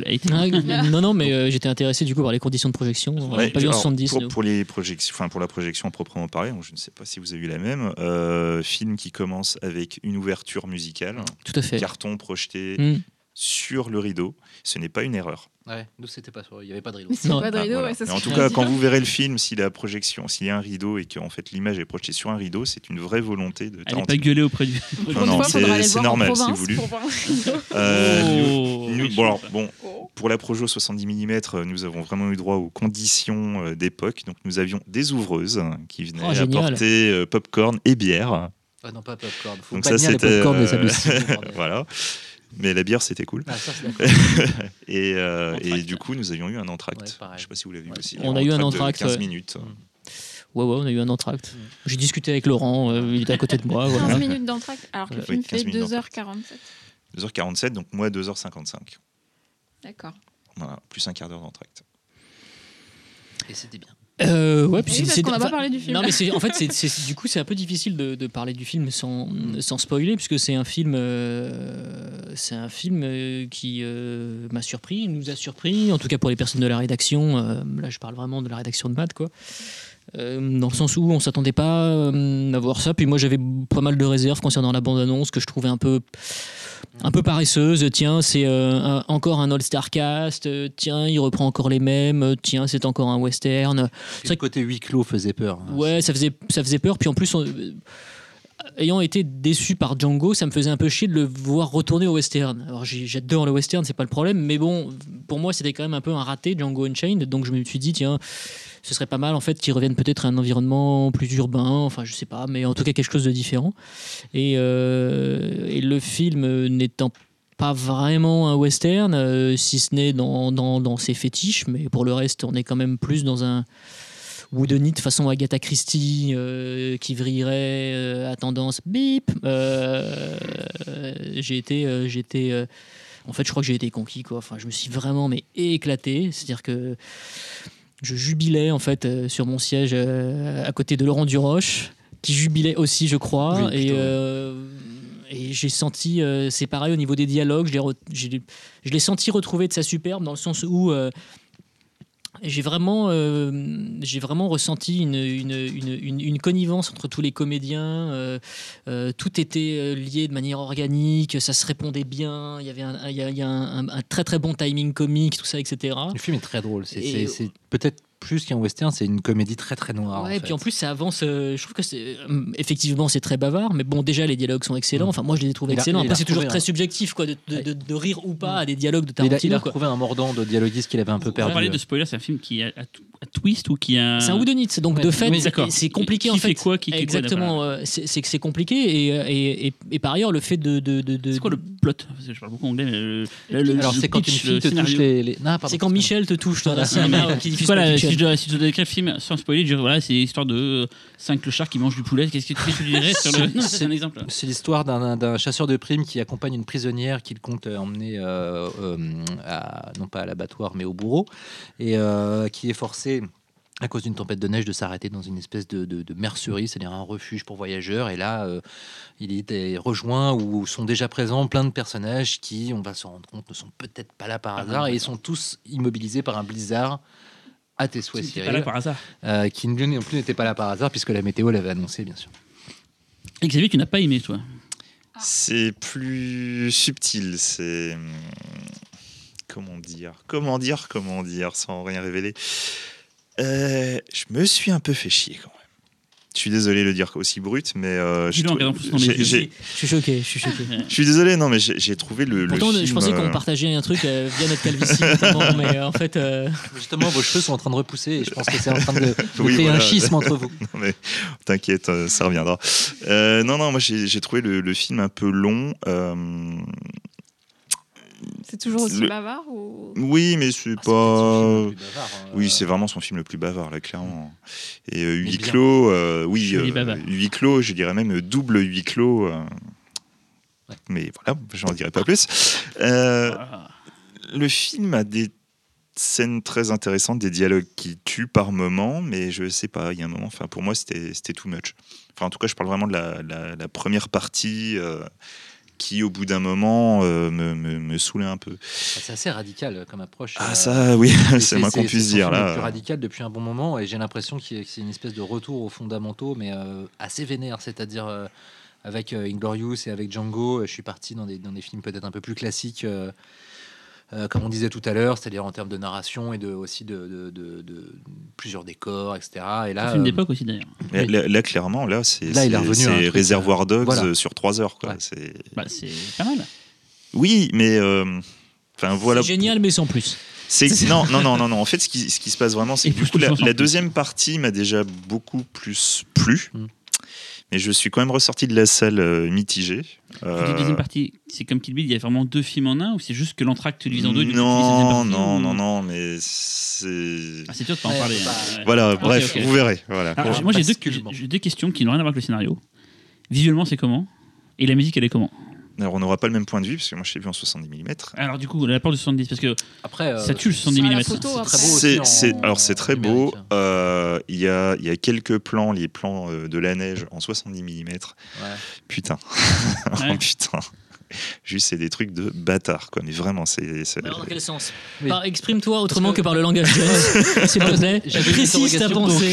Ce sont des trucs de en bâtard, fait- c'est-à-dire. En fait, vous verrez, le, enfin pour ceux qui le verront en 70 mm, l'ouverture du film euh, avec un, un plan enneigé, la musique à fond les ballons, c'est euh, c'est vraiment c'est tétanisant quoi. C'est D'ailleurs, je sais pas si tu as lu les- les- le, le- le scénar. En fait, le scénar du film a été mis tout. euh, sur le site des Weinstein euh, Ah, j'ai pas vu euh, pour, euh, pour la, la campagne des Oscars. Et, euh, et c'est très drôle parce qu'en fait, dans l'écriture du scénario, euh, Tarantino écrit. On voit une neige sublimement filmée en Panavision Ultra 70 mm écrit en majuscule. Et c'est effectivement tue, écrit en majuscule. Et en fait, il le filme comme il le- comme il l'a écrit, c'est assez génial. Ouais, non, les, les scènes dans la neige, elles, tuent. Et accessoirement, je ne spoil rien, il y a un plan sur un chiotte. Je peux vous dire qu'en 70 mm, le plan est incroyable. Moi, je, je me posais une on, question. on- on peut juste pour ceux qui regardent, qui nous écoutent, qui ne sauraient pas, le 110 minutes, c'est un format de, de projection et de, et de- de- de tournage la pellicule d'habitude en fait 35 mm, là elle fait 70 mm, donc elle est deux fois plus importante. Donc en fait, il y a deux fois plus de détails en fait, Ouais. et quand c'est projeté, c'est deux fois plus détaillé. C'est un peu comme le 4K en pour 4. quatre fois plus. Voilà, c'est et du coup, il faut des projecteurs donc à l'ancienne, et en plus 70 mm qu'on ne trouve pas beaucoup. Et le distributeur a prévu de faire une tournée pro- euh, en France, Ouais. provinciale, je suis un peu bon parisien. SND, le distributeur. voilà, SND, et le film va être projeté dans plusieurs cinémas. Cherchez à vous renseigner euh, en 70 mm, une seule fois à chaque fois. Et il finira sa course au Gaumont-Marignan à Paris, et il sera projeté là-bas en 70 mm. Donc pour ceux qui sont sur Paris ou qui veulent faire le, voyage, il sera à partir de la projection. euh, voilà quoi. Ah, J'ai lu en fait qu'il allait être exploité euh, totalement au Gaumont-Marignan en, Marignan en 110. hein. Oui, ce que je dis, il termine sa course en 70 mm. Euh, la dernière avant-première, c'est en France. Ah, et après, Ah, il est d'accord, ok. exploité tout le reste du temps en 70 mm. Mais, Mais je me posais la il fait question. la tournée avant. Quoi, là. Et c'est pour ceux qui ne le savent pas, c'est pas qu'un gadget, c'est voir un film en 70 mm à notre époque, En fait, c'est quand même d'un- très rare. d'un- et- point de vue Mm. technique, en scope, on est en 2,35 et Mm. donc en Non, 70 mm. On parle de ratio d'image. hein, Voilà, en ratio d'image, on est à 2,76. Mais je me posais la question justement, euh, on, on perd, euh, on perd quelque part euh, en 70 mm, si je ne m'abuse, le grain pellicule, puisque plus l'image a, a de définition et plus il y a de place sur la pellicule pour euh, Mmh. accueillir de la lumière, Mhm. moins on a de grain de pellicule. Du coup, je, me demandais si la, la différence entre euh, des projections 2K ou 4K du film et 70 mm en termes de qualité pure de l'image, allait être si, si la différence Ah, allait ça- être si flagrante que Le ça. 4K, en fait. ça se rapproche beaucoup du 35. Oui. Et le 110 mm, pour moi, n'est pas encore atteint, en- peut-être dans les labos et tout, mais euh, voilà. Et moi, je sais que, enfin, pour, ma, pour my, my two cents, j'ai déjà vu des films anciens en 70 mm, mais j'ai vu aussi The Master de Paul Thomas Anderson, Ouais. euh, en Paul W. Anderson, en. Non, non, Paul Thomas, Paul Thomas. Paul Thomas Anderson. Moi j'ai vu Death Race, ça serait mieux en DCP, ça tuait. quoi. Et autant le film était à chier, autant le voir en 70 mm, ça a juste tué sa race parce que tu as une sorte d'ultra réalisme, une sorte d'ultra définition qui est dingue en fait. Bah, Donc je me suis dit, répond. sur un vrai bon film, ça doit être Tu terrible. as, tu as effectivement des plans avec une, une ultra définition. Les plans Mm. sur la neige sont juste Mm. sublimes. Tu, tu peux, c'est Mais- du relief sur relief, on va dire. c'est- Mais, mais il y a l'élément quand même qui tue, et qui pour ma part, c'est c'est ce qui m'a fait très plaisir. C'est que donc, du coup, moi, la, la, la, la- la projo que j'ai vue, en fait, la, la pellicule, c'était la troisième fois qu'elle était utilisée. on a été évacué Ouais. quoi. Et du. Et ben non, justement, elle, commence, elle commence à prendre une petite, Petite patine. C'est très Et léger. du coup, les sous-titres sont incrustés sur la pellicule Il projette. Ah, il les les ouais. Ah, Ouais, il merde. projette. Il les c'est ce que j'avais bien aimé en allant voir Interstellar au Max Inter, c'est que c'était euh, des sous-titres français euh, c'est 35. sur pellicule. c'est le 35, sur hein, oui, mais Non, gravé non, sur la pellicule. fait- et, euh, et, Alors, alors là, c'est c'est je l'ai pas vu depuis longtemps. Parce qu'il n'y a pas de labo, vraiment, je crois qu'il faut le 70, c'est qu'il peut graver, enfin, c'est la copie, je crois, Non, voilà, internationale. c'est et- c'est assez compliqué. Mm. Mais euh, du coup, euh, le, le- le- le petit problème que ça implique, c'est qu'en fait, du coup, des plans sur la neige avec des sous-titres blancs projetés Ouais, D'accord. sont difficiles à lire. Mm. Voilà. Ok. Mais c'est le seul petit détail. Moi, je conseillerais quand même de le voir en 70 mm. Euh, même si, euh, oui, je, je reste quand même persuadé quelque part que. Bah, il y, a- y peu d'intérêt enfin, de filmer ce huis clos en 70 mm. Mais en même temps, pour les quelques plans qui justifient le 70, euh, ça, ça tue. Quoi. Puis il y a un travail sur la texture quand même dans Oui, le film, euh, énormément, avec des oui. décors, etc. Et le, Oui, les décors sont, le décor la photo est assez est génial. comment, euh, de façon générale, là, pour vous l'avez vu tous les deux, soit en numérique, soit en, en- en pellicule. Le, la- le film est beau, le film est un peu moins beau que d'habitude. Qu'est-ce que, qu'est-ce- comment vous le décririez Ah non, moi, je trouve le film vraiment très très beau et euh, alors mais- Je trouve plus beau qu'Inglorious par exemple. Bah, mais Ah c'est oui, sans c'est hésiter. Ah, oui.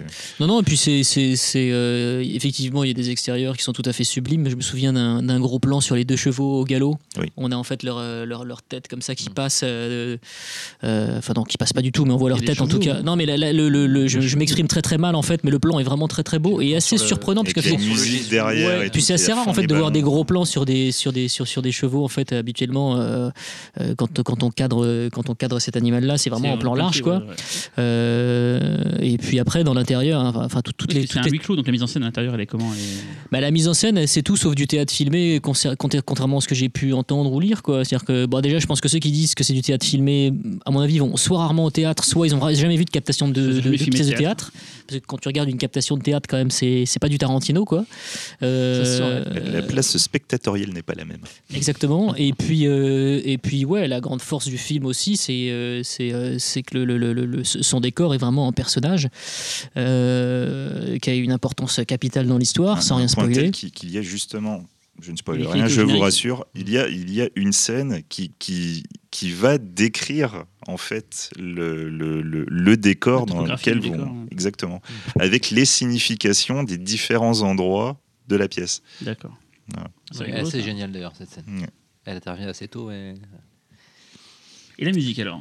Parce que c'est quand même Ah, la première fois que Tarantino, même s'il a d'autres morceaux apparemment dans le film, fait composer une bande. Enfin, on lui a beaucoup reproché aussi de piquer à droite à gauche la musique, de jamais avoir son propre, ses propres thèmes, quoi que ce soit. Là, il a quand même fait, et pas, pas n'importe qui, par Ennio Morricone, euh, il a fait créer la BO, même si ce que Fausto me disait en, en- en- en micro, qu'il y a aussi des morceaux empruntés à des BO, genre de, Oui. de morceaux non utilisés de The Thing, des choses comme ça et tout. Voilà, il y a des- Mais du coup, comment est la musique Comment est-ce que ça C'est un truc que moi j'attends beaucoup du film, c'est cette, Alors, BO. Quoi. Moi, moi personnellement, euh, le... comme, comme Tarantino avait supervisé la projection, le son était très fort.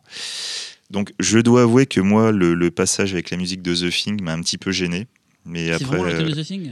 non, mais ça, ça ressemble quand même vachement. Ouais, quoi. Tu, penses à tout de suite. Il n'y a pas que la musique qui ressemble. Voilà. La neige. Euh, Ouais. Non, ça sort pas du film, mais si on commence à trop entrer dans les détails, euh, on risquerait vraiment d'en révéler trop sur le film. Mais, euh, Les aliens dans le. Mais, euh, non, non, mais- Exactement. Mais par contre, l'ouverture du film, avec euh, le plan ultra large, la musique à fond, les ballons, enfin vraiment. Ah, le- déjà, le, déjà le- le- le- l'ouverture, Ah ouais. la musique, euh, la musique de l'ouverture, déjà, elle, elle prend Arbrousse-Poil parce que c'est pas une musique de western, c'est Mm. quasiment une musique de film d'horreur ou, de, ou de polar très sec. On- au début, je me, je me disais quand la musique commence, mais ça aurait plus sa place dans un dialogue, dans un western. Et déjà, ça pose une espèce comme ça d'ambiance très. Et du coup, à la fin de l'ouverture, je trouve que c'est vraiment une ouverture qui sert à quelque chose. Quand le film commence avec ses plans sur le, il y a déjà une espèce d'atmosphère funèbre qui nous emmène dans un truc qui finalement le film sera pas. Enfin, c'est il y a une espèce de jeu de piste comme ça, des sensations, et la musique il joue euh, un grand rôle euh, là-dedans, et c'est assez intelligent.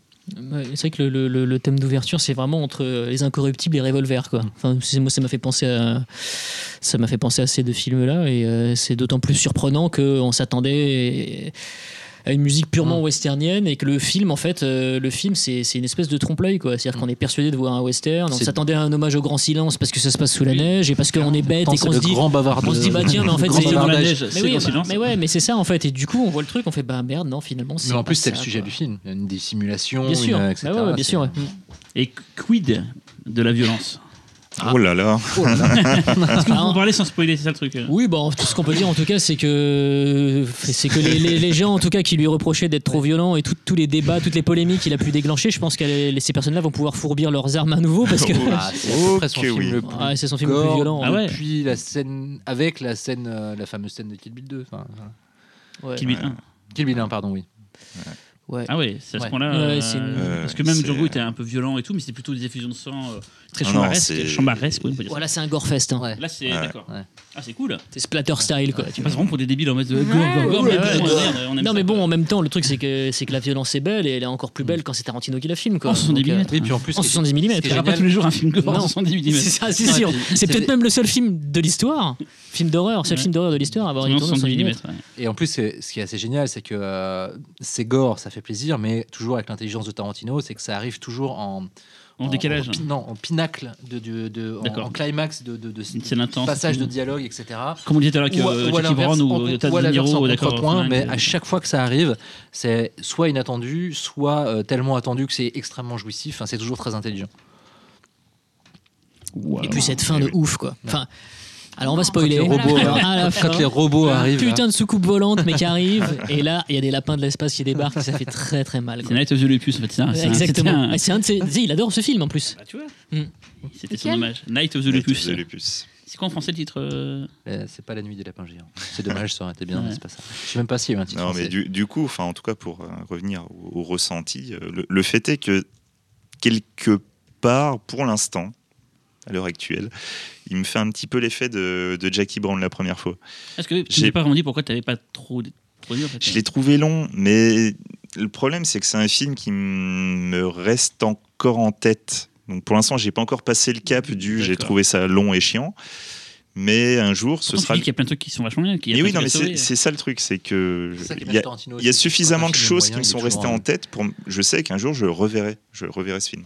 Et c'est bien le même scénario. Avec que- Michel ou pas? Peut-être que ça va y Ah, Le film a été, a été, a été euh, leak, enfin le scénario a été son leaké à l'époque, il y a eu une histoire comme quoi le- un des- il y avait très peu d'acteurs qui avaient eu droit au scénario, il y a eu un leak Ah oui, la fuite du scénario. Je crois qu'il y a trois personnes Donc c'est réécrit, ça c'est Il pas le scénario. En fait, en fait, il dit déjà que de toute manière, il il a écrit plusieurs versions du scénario parce qu'il savait pas dans quelle direction euh, allait partir l'histoire et que ah, comme c'est vraiment par, euh, par acte, quand, quand il arrivait à la fin d'un acte, il se disait tiens si je prends plutôt ce parti pris là, ça va plus vite. D'accord, c'est pas la révélation qui a changé, c'est le film entièrement. quoi. Voilà. Et puis, en effet, il a de toute manière réécrit après, le, après le- le- la révélation du scénario euh, en ligne, en ligne euh, et il a écrit plusieurs versions qui ont circulé pour que du coup, personne ne sache vraiment laquelle va, allait être filmée. Même lui ne savait pas du coup. D'ailleurs, pe- petite anecdote de Monsieur Tarantino lui-même euh, lors de la, la Projo en 70, c'est qu'en fait, à la base, euh, ça devait être la suite de Django Unchained. Et en fait, en écrivant son scénario, il, il trouvait qu'il ne fonctionnait pas, donc il cherchait quel était le problème. Et c'est euh, pendant un festival, en fait, il- la révélation est arrivée, qui est tout simplement le problème, c'est Django. Ça ne fonctionne pas parce que c'est il y a un héros en fait. D'accord. Lui, il voulait vraiment huit salopards, Oui, des vrais salopards. Qui est le quoi. vrai personnage principal du film Faut qu'on sache pas. euh, Voilà, c'est ça, c'est ça le, le truc. On passe de personnage en personnage, on a chacun nos préférés. Ou comme le dirait Tarantino, si vous avez un préféré, je me pose de grandes questions sur vous. Mais c'est d'ailleurs euh, assez génial, c'est que c'est justement, je trouve que ça peut être un défaut de ce genre de film, c'est-à-dire euh, de, de faire ce genre de cast où personne ne devient un point d'ancrage moral. Mhm. Et, euh, et c'est souvent euh, un échec, euh, mais alors là, c'est réussi euh, de A à Z. Et là, il retrouve plein de gens. Donc, il y a Tim Ross, il y a Kurt Russell, Samuel. Jackson. Il retrouve pas mal de ses acteurs. euh, voilà. Il y en a des nouveaux. je- Jennifer Et bah, il Damien Béchir, euh, Ouais. Bruce Dern, je crois qu'il n'avait jamais joué Bruce Dern.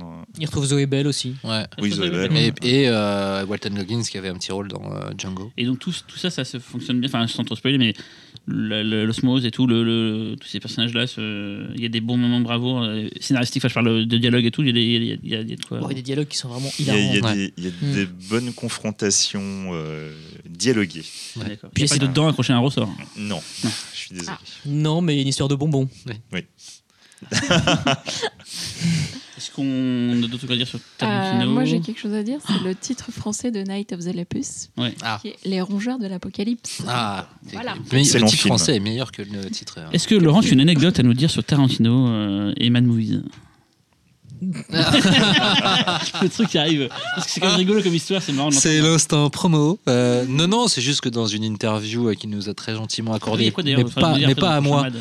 mais dans le prochain numéro de Mad, je vais peut-être laisser Fausto d'ailleurs euh, en, révéler le, le Ouais, contenu. non, vas-y, vas-y, Laurent. Ouais, vas-y, il y aura un- un- une, une critique excellente, excellentissime critique même de- de- du film par, euh, par le meilleur journaliste de la place Ah, de Paris. le- C'est pour ça que je voulais que tu parles, en fait. Je pouvais pas le dire qui, moi. qui est, qui, qui est euh, mon voisin de table. Euh, et euh, et il y a une interview de Kurt Russell et il y a une interview de Quentin Tarantino. Mais Euh, mais vous avez, failli pas l'avoir. on a failli ne pas la voir, la- l'interview, en Je effet. pas l'avoir, On devait, on ne devait pas la voir et c'est Quentin qui a croisé euh, notre journaliste Cédric Delolé et qui, quand il a su qu'il était de Mad Movies, a dit Ouais, mais moi je veux vous parler. Et donc voilà, parce qu'il connaît Mad Movies et il en a chez lui, dans sa salle réservée au magazine de cinéma. Donc euh, voilà, c'est notre instant branlette. Et J'avais j'avais une autre anecdote, mais qui est beaucoup plus ancienne en fait, et c'était euh, Marc Toulek qui me l'avait raconté. C'est-à-dire qu'à l'époque, il avait un créneau d'interview avec euh, Quentin Tarantino pour Reservoir Dogs à Cannes. C'était Michel Burstein qui était l'attaché de presse. Et en fait, euh, il avait commencé l'interview, il avait eu, euh, il m'avait raconté, il avait eu une heure avec lui. Et en fait, Tarantino était tellement bavard et tout, etc., qu'il avait donné rendez-vous à Marc euh, sur la plage euh, en fin de journée pour Ouais. continuer à parler. Oh, et donc euh, complètement hors, hors créneau de- d'entretien, etc. Et donc c'était c'était c'était plutôt cool quoi. Et c'est vrai que euh, malgré le fait que ce soit une star, malgré le fait que ce soit effectivement quelqu'un qui euh, bah, qui soit aujourd'hui dans une dans des dans une dans, dans des strates tout à fait inaccessibles, euh, il est quand même assez proche de la presse. Il aime parler, il est disponible et, et quand on voit ce qu'il fait, même pour le cinéma, c'est-à-dire en termes de préservation, en termes de restauration, euh, voilà, c'est vraiment quelqu'un qui c'est un, vrai militant en fait. Et, et il pourrait très bien se passer de faire ça, mais il le fait et il Ouais. le fait très de- bien et avec passion. Et... de- merde, le film de Emory, là, euh, à ouais. l'intérieur, qui soit allé voir le film au marché. Moi, je sais que des, ra- des rares fois que je l'ai vu en dehors de cet échelon, dans les, au- à Cannes, il allait voir d'autres films, il Bien allait sûr. voir un Bong Joon-ho, il y avait Mother qui passait. Moi, je l'avais vu dans, Il était dans- il était dans Cruising à la quinzaine des réalisateurs, tu vois. vois, voilà, et- Il était avec deux meufs, euh, chacune à ses bras, euh, et il était en survette tout à fait dégueulasse. Je sais qu'il était aussi, quand il est passé au Festival Lumière, il était voir plein de films en dehors de ce qu'il devait voir et tout, parce que Ouais. c'est un cinéphile. Il, il se le raconte pas, il aime le cinéma. Il a toujours dit, moi j'aime le cinéma, j'aime le cinéma, mais c'est pas, c'est pas voilà, un truc de façade et tout. Et, Après, il a, il a vraiment aussi un côté obscur qu'on n'a pas évoqué Mmh, dans cette, oui. dans cette émission-là. Et, Ah. et par exemple, euh, non, mais ce que je veux dire, c'est que euh, voilà, Ro- Roger Avary pourrait, je pense, euh, contre- contre- contrebalancer en fait. Bah oui, euh, justement, bah, faut situer, c'est voilà, ils ont fait scénariser ensemble Pulp Fiction Mm. et il y a eu un. ils, ont, ils ont bossé, ils bossaient ensemble chez Ouais, Vidéo voilà, Archive. Et quand il y a eu le- la nomination aux Oscars et tout, et, en gros, euh, il a, bon ça c'est la légende, c'est tout, il a un peu évincé Avary pour ce soit que lui qui touche le, enfin, qui, soit récompensé pour pour l'Oscar quoi. Et Avary, ça lui est resté longtemps euh, au train de la gorge. euh, voilà, quoi. Ce qui se comprend. Et puis, euh, euh, puis voilà, il y en a aussi c'est- c'est- enfin, certains pensent que les meilleurs moments de, de, de, de Pulp Fiction en termes d'écriture sont, sont ceux euh, issus de, de la plume de, de Havary. Et c'est vrai que notamment le, pa- le passage avec euh, Z et le passage avec euh, Même si. euh, euh, Marcellus Wallace, tout Mm. ça, etc. C'est c'est vraiment. euh, Enfin, toute la dernière partie avec Bruce Willis, ça, c'est c'est la partie de Roger. C'était C'est c'est quoi d'ailleurs le nom de, de ce chapitre-là? J'ai un trou de mémoire. euh, Sur les chapitres de Pulp Fiction. hein. ah bah ouais. ouais. C'est? C'est ça, ouais, ouais. The Golden Watch. Jérôme. Merci, merci, Jérôme. Jérôme, l'homme de l'homme de l'ombre.